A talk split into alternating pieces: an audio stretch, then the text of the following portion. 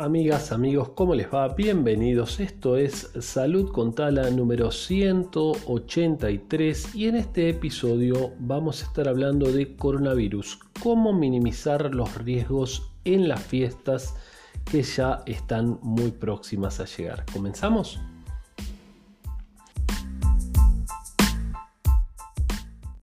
Bueno, una nota muy interesante del eh, bbc.com que nos dice coronavirus, cómo se puede minimizar el riesgo de infección de COVID-19 durante las fiestas, ¿no?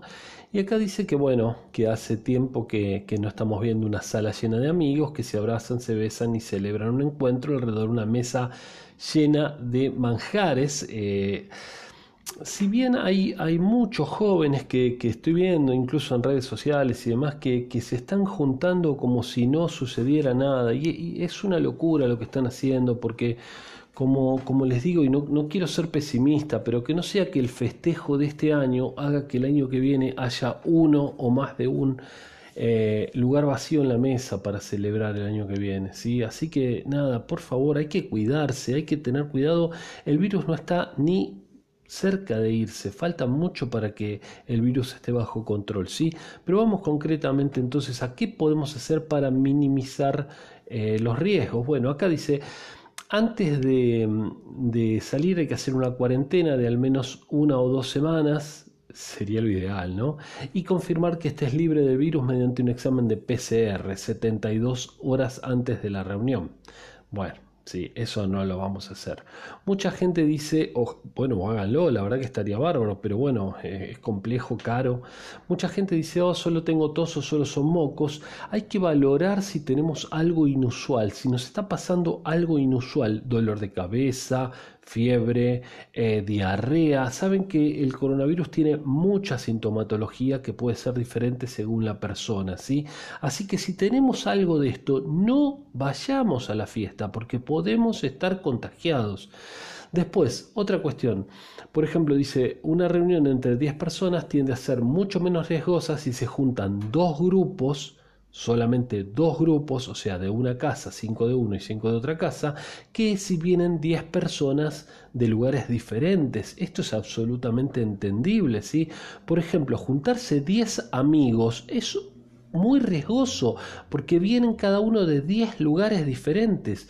No es lo mismo que si se juntan dos familias que vienen, por ejemplo, cinco de un lado y cinco del otro. Entonces ya eh, el riesgo es menor porque vienen de dos lugares. Cuanto más lugares mezclemos, más riesgo. ¿sí?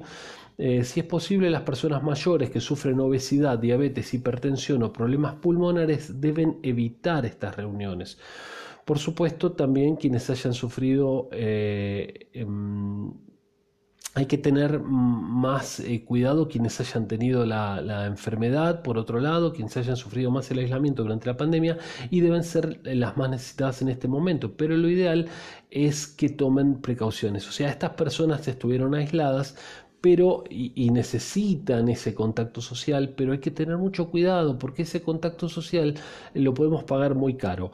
Vamos a un punto clave, la ventilación. La ventilación es clave. Si, si pueden, entonces reunirse al aire libre, si no, en un lugar que haya por lo menos buena circulación. Para eso se puede poner dos ventiladores, por ejemplo, uno en, en, en, el ingreso del lugar y otro en la salida apuntando hacia una ventana, cosa de que eso cree una corriente de aire, ¿sí? que esté todo el tiempo ahí circulando el aire.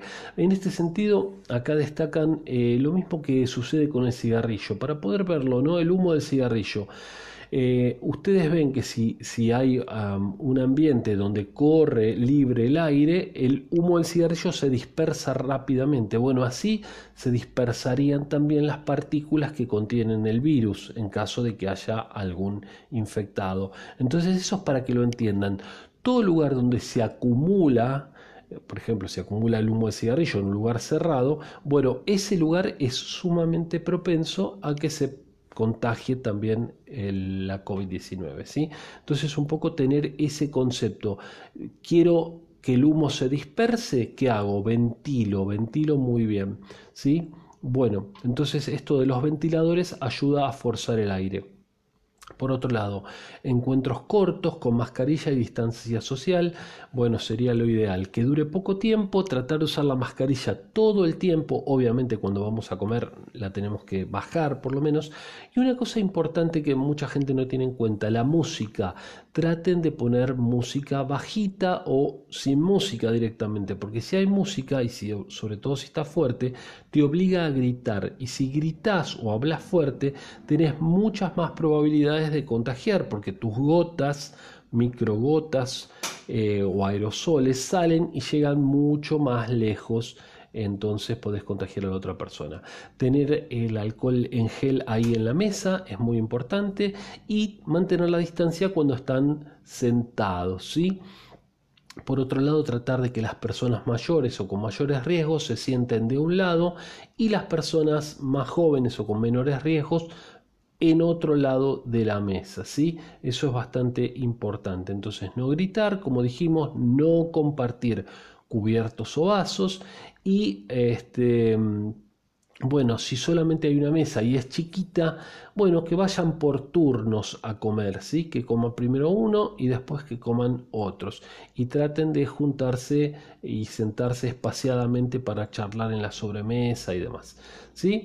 Bueno, eh, esos serían un poco los consejos importantes para tener en cuenta ahora en estas fiestas que se vienen y después para todo el tiempo. Fíjense cómo esto es todo lo contrario a una reunión de jóvenes o un boliche, digamos, no sé cómo se dice en tu país, pero una disco, lo que sea, ¿eh? Eh, música fuerte, a los gritos, tomando, sin barbijo y sin mantener la distancia social. ¿Se dan cuenta cómo ese es el lugar ideal para contagiarse? ¿Se dan cuenta cómo un bar es un lugar ideal para contagiarse si no se respeta la distancia social, con la música y demás? ¿Sí?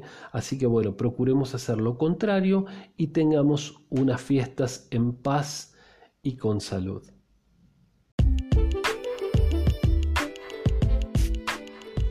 Amigos, amigas, espero que les haya gustado este episodio, estos consejos y bueno, como siempre recuerden difundir este podcast eh, a través de Facebook o a través de WhatsApp, ¿sí? Y con otras personas. Eh, soy Sergio Taladriz, les mando un saludo grande y nos estamos escuchando mañana en un nuevo episodio de Salud con Tala. Chao, hasta mañana.